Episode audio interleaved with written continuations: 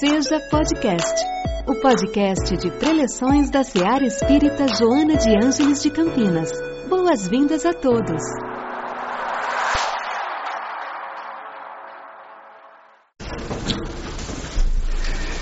Boa noite a todos. Um prazer estar aqui novamente com vocês. Que os nossos irmãos nos abençoem e que seja uma noite com algumas mensagens produtivas para todos nós. Né? No início desse capítulo é, do Lampadário Espírita, a Joana de Ângeles, através de Valdo Franco, ela abre com uma citação que é assim. A problemática da morte decorre do comportamento de cada criatura durante a vida física. Por mais que se alongue a existência corporal, momento chega que a dissociação dos tecidos liberta a energia vitalizante, concedendo ao espírito encarnado que movimenta, que a movimenta, o retorno aos postos da erraticidade de onde proveio ao voltar para casa, né? Aí ela conclui dizendo assim: morrer é mudar de estado vibratório. Morrer é mudar de estado vibratório. Tinha um compositor no Rio de Janeiro chamado Nelson Cavaquinho. Ele morreu em 1986. Oh, desculpa. É, 1986 morreu Nelson Cavaquinho. E ele tinha uma canção, ele compôs uma canção chamada Quando Eu Me Chamar Saudade. Ele dizia assim: Eu sei que amanhã, quando eu morrer, os meus amigos vão dizer que eu tinha um bom coração. Alguns até hão de chorar e querer me homenagear, fazendo de ouro um violão. Mas depois que o tempo passar, eu sei que ninguém vai se lembrar que eu fui embora. Por isso é que eu penso assim: se alguém quiser fazer por mim, que faça agora. Me dê as flores em vida, o carinho, a mão amiga, para aliviar meus ais. Depois, quando eu me chamar saudade, eu não preciso de vaidade, quero preces e nada mais. Bonita composição. Né? Depois, quando eu me chamar saudade, eu não preciso de vaidade, eu quero preces e nada mais. Então, esse é o tema. Quando eu me chamar saudade, eu quero preces. Então é nisso que a gente vai focar, na ideia da prece, que é o vínculo que une o encarnado ao desencarnado é interessante que quando as, a, as pessoas procuram as casas espíritas, em geral procuram por quê? Porque estão sofrendo, né? Em geral é assim. Tem até aquela velha frase, né? Que vai pelo amor ou pela dor, não é assim? Eu vim pelo amor, minha mulher que me trouxe, né? Então, então, o papel da casa espírita, a pessoa chega, às vezes, é, vivendo a tristeza do luto. E às vezes a própria casa espírita não está preparada para isso. E diz, que isso, não sofra não, porque a vida é assim mesmo, isso faz parte. E morreu, mas depois renasce, vai reencarnar e tal. E a dor da pessoa? Eu sei porque eu, eu pessoalmente passei por isso quando minha mãe morreu. Eu estava chorando muito.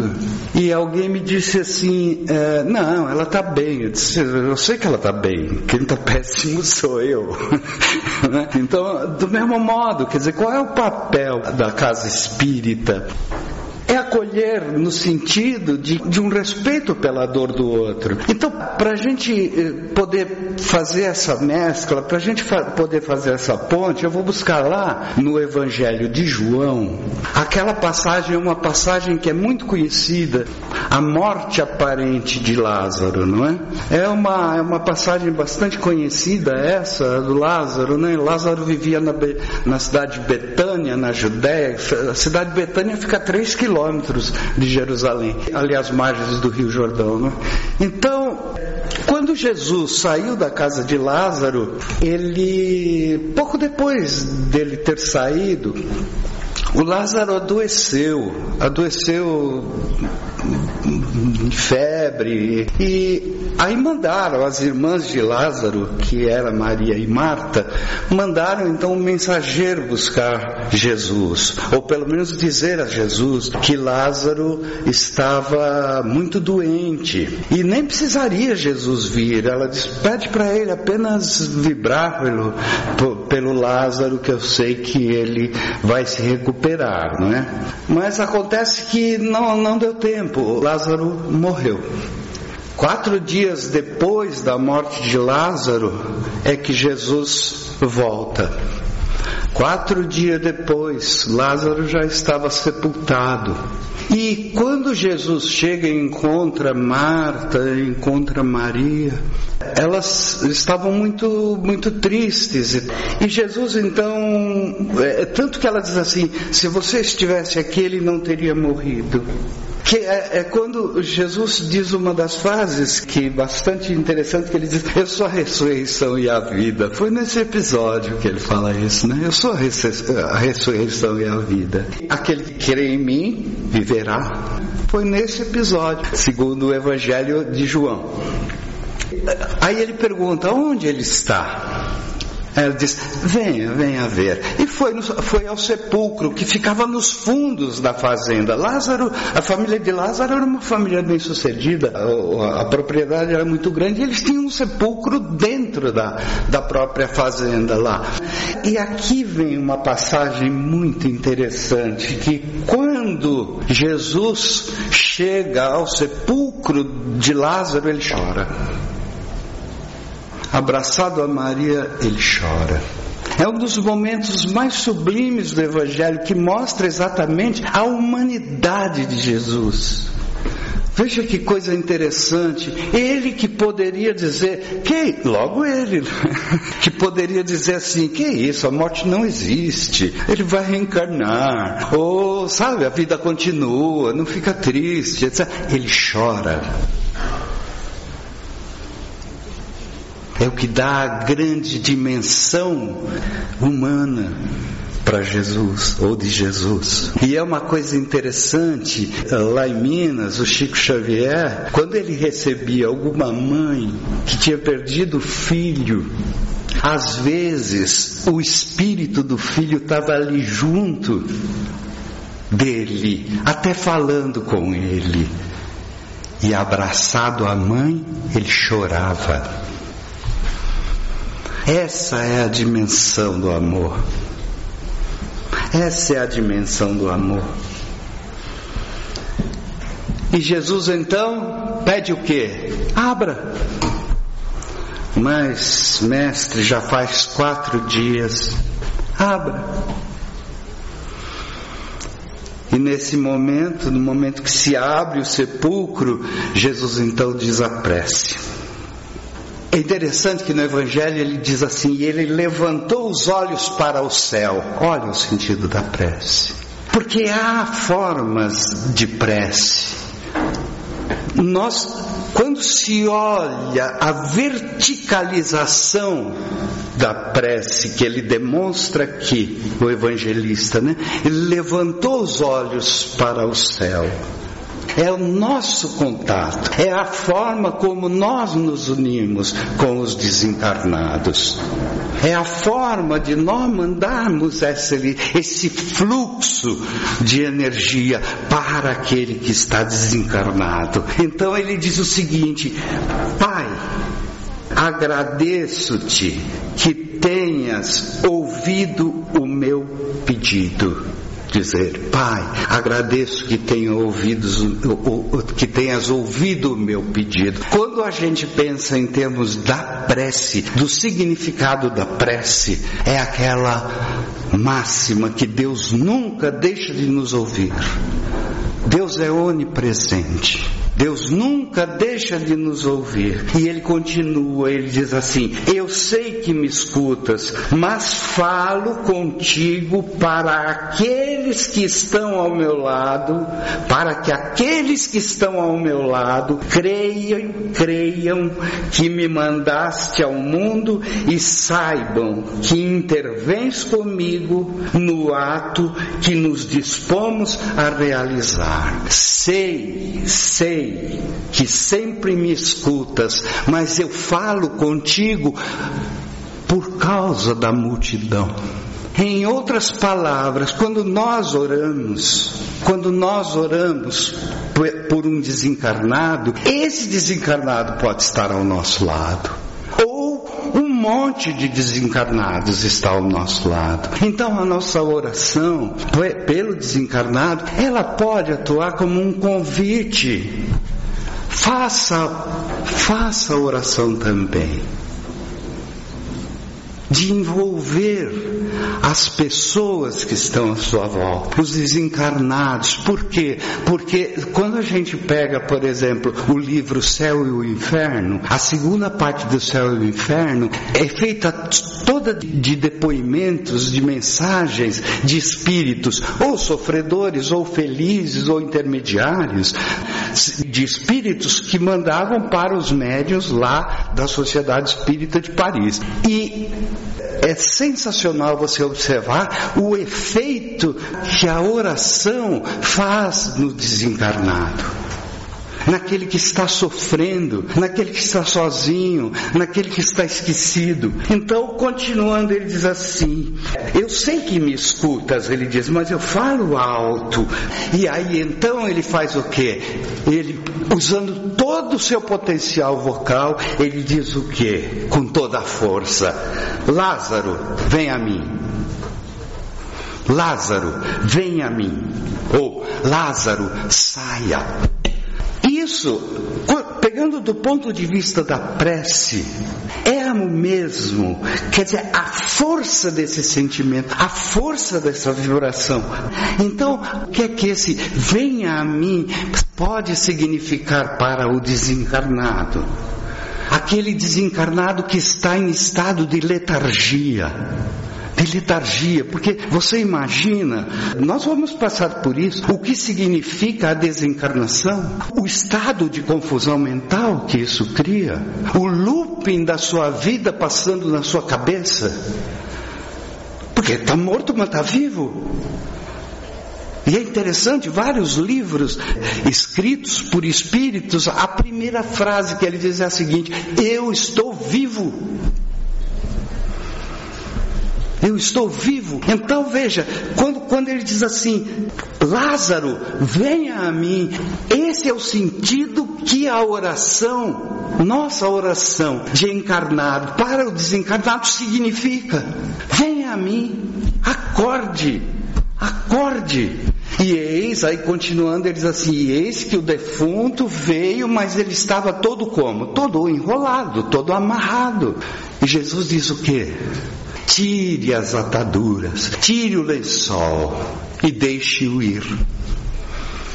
Quando nós oramos, normalmente os espíritos são acolhidos. Esse é o nosso pedido para aqueles que fazem o acolhimento dos desencarnados. Tire as ataduras. Tire, por quê? Porque quando a gente desencarna, é claro que a gente não vai chegar lá novinho em folha. É, é, é adaptação a uma outra vida. E nós precisamos aprender a caminhar. Nós precisamos tirar as ataduras. Nós precisamos soltar os nossos punhos, precisamos andar novamente. Então, quando ele diz assim: livrem Lázaro das tiras de pano e deixe que caminhe. Esse é o sentido daquilo que a nossa oração pode fazer. É muito importante. Então, eu acho essa relação da prece, do sentido da prece aos desencarnados, e essa metáfora da ressurreição de Lázaro, muito semelhantes. Eu acho que aí há uma grande lição quando se fala da oração. capítulo 27 do Evangelho segundo o Espiritismo chama Pedi e obtereis. Ali no item 10, quando ele fala da ação do pensamento, ele explica tecnicamente como funciona isso. Eu vou ler aqui um pedacinho. Ele diz assim: o Espiritismo torna compreensível o Espiritismo torna compreensível a ação da prece, explicando o modo de transmissão do pensamento quer no caso em que o ser a quem oramos acuda ao nosso apelo, quer no em que apenas lhe chegue o nosso pensamento. Porque veja aqui uma coisa, olha, veja aqui uma coisa, a qualidade do nosso pensamento, a qualidade da nossa oração, a qualidade depende do nosso livre-arbítrio. Nós estamos imersos no fluido primitivo ou no fluido essencial, na matéria-prima de Deus. Então tudo está em contato. Então é claro que quando nós dirigimos o nosso pensamento, os nossos espíritos amados vão receber. Vão receber. E eles sempre recebem. É como alguém, não precisa ir muito longe. Quando alguém pega esse telefone e diz assim: Olha, não, estou só te ligando para saber como é que você está. Não tem um significado. Aí ele continua: para aprendermos o que ocorre em tal circunstância, nós precisamos, olha, precisamos conceber nos conceber mergulhados no fluido universal que ocupa o espaço. Todos os seres encarnados, desencarnados, tal qual nos achamos desse mundo dentro da atmosfera. Ou seja, o fluido cósmico universal nos liga a todos. Todos estamos ligados. Olha, olha a importância que tem a prece pelos desencarnados. Olha a importância.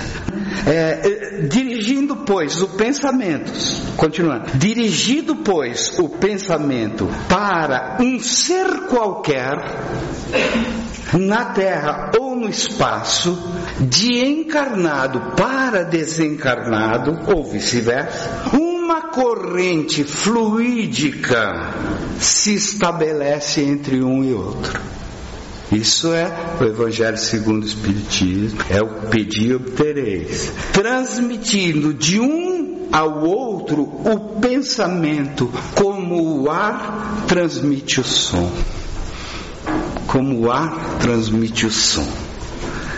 Daí Daí a frase de Jesus, porque às vezes no estado de desencarnação a pessoa está des desacordada, a pessoa ainda está tá perdida, né? Está perdida. E aí a nossa oração pode ser o despertar. É o venha Lázaro de Jesus. Eu venha Lázaro. Aí, avançando um pouco mais para o item 15, ele diz assim: está no pensamento o poder da prece.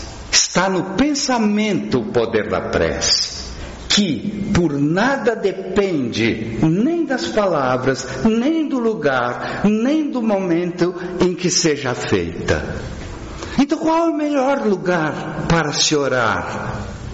Lugar que tiver o seu coração. Qual o melhor momento? O momento que estiver em seu coração. Evidentemente que você pode criar condições para orar. Pode.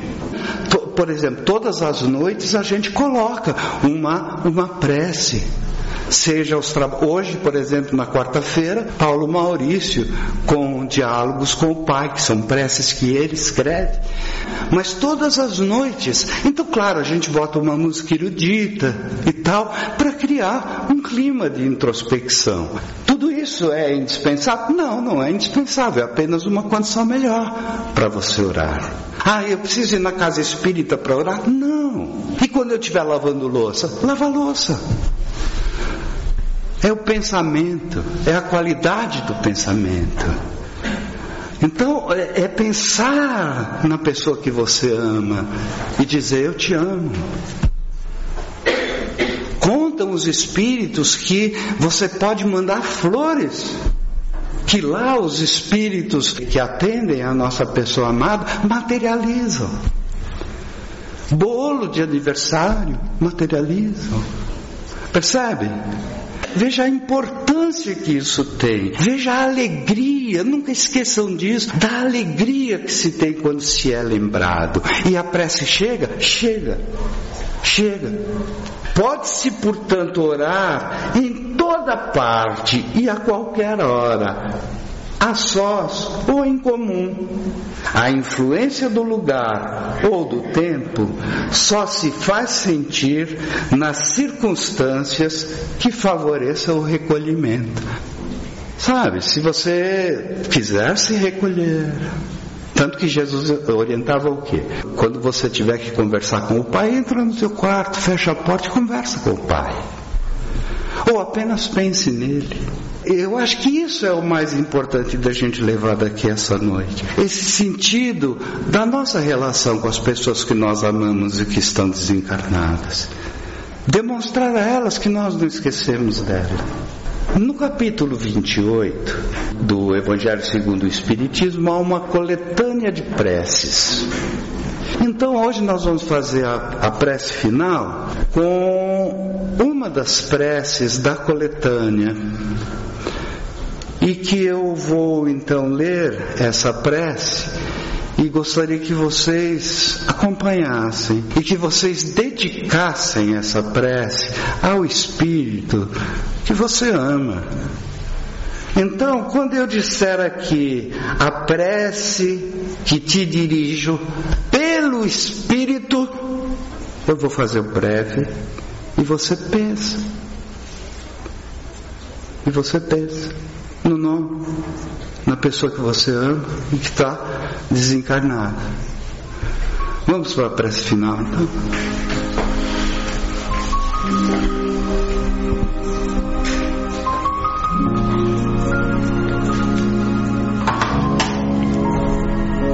Digna-te, ó meu Deus, de acolher benévolo a prece que eu te dirijo pelo Espírito Faze-lhe entrever as claridades divinas e torna-lhe fácil o caminho da felicidade eterna. Permite que os bons espíritos lhe levem as minhas palavras e levem os meus o meu pensamento. Que tão caro me eras nesse mundo, escuta a minha voz, que te chama para te oferecer novo penhor da minha afeição. Permitiu Deus que te libertasses antes de mim, e eu disso não poderia me queixar sem egoísmo, porquanto fora querer-te sujeito ainda às penas e sofrimentos da vida.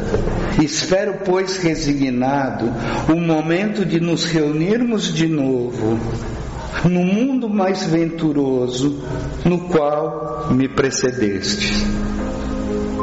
Sei que é apenas temporária a nossa separação e que, por mais longa que me possa parecer, a sua duração nada é em face da ditosa eternidade que Deus promete aos escolhidos.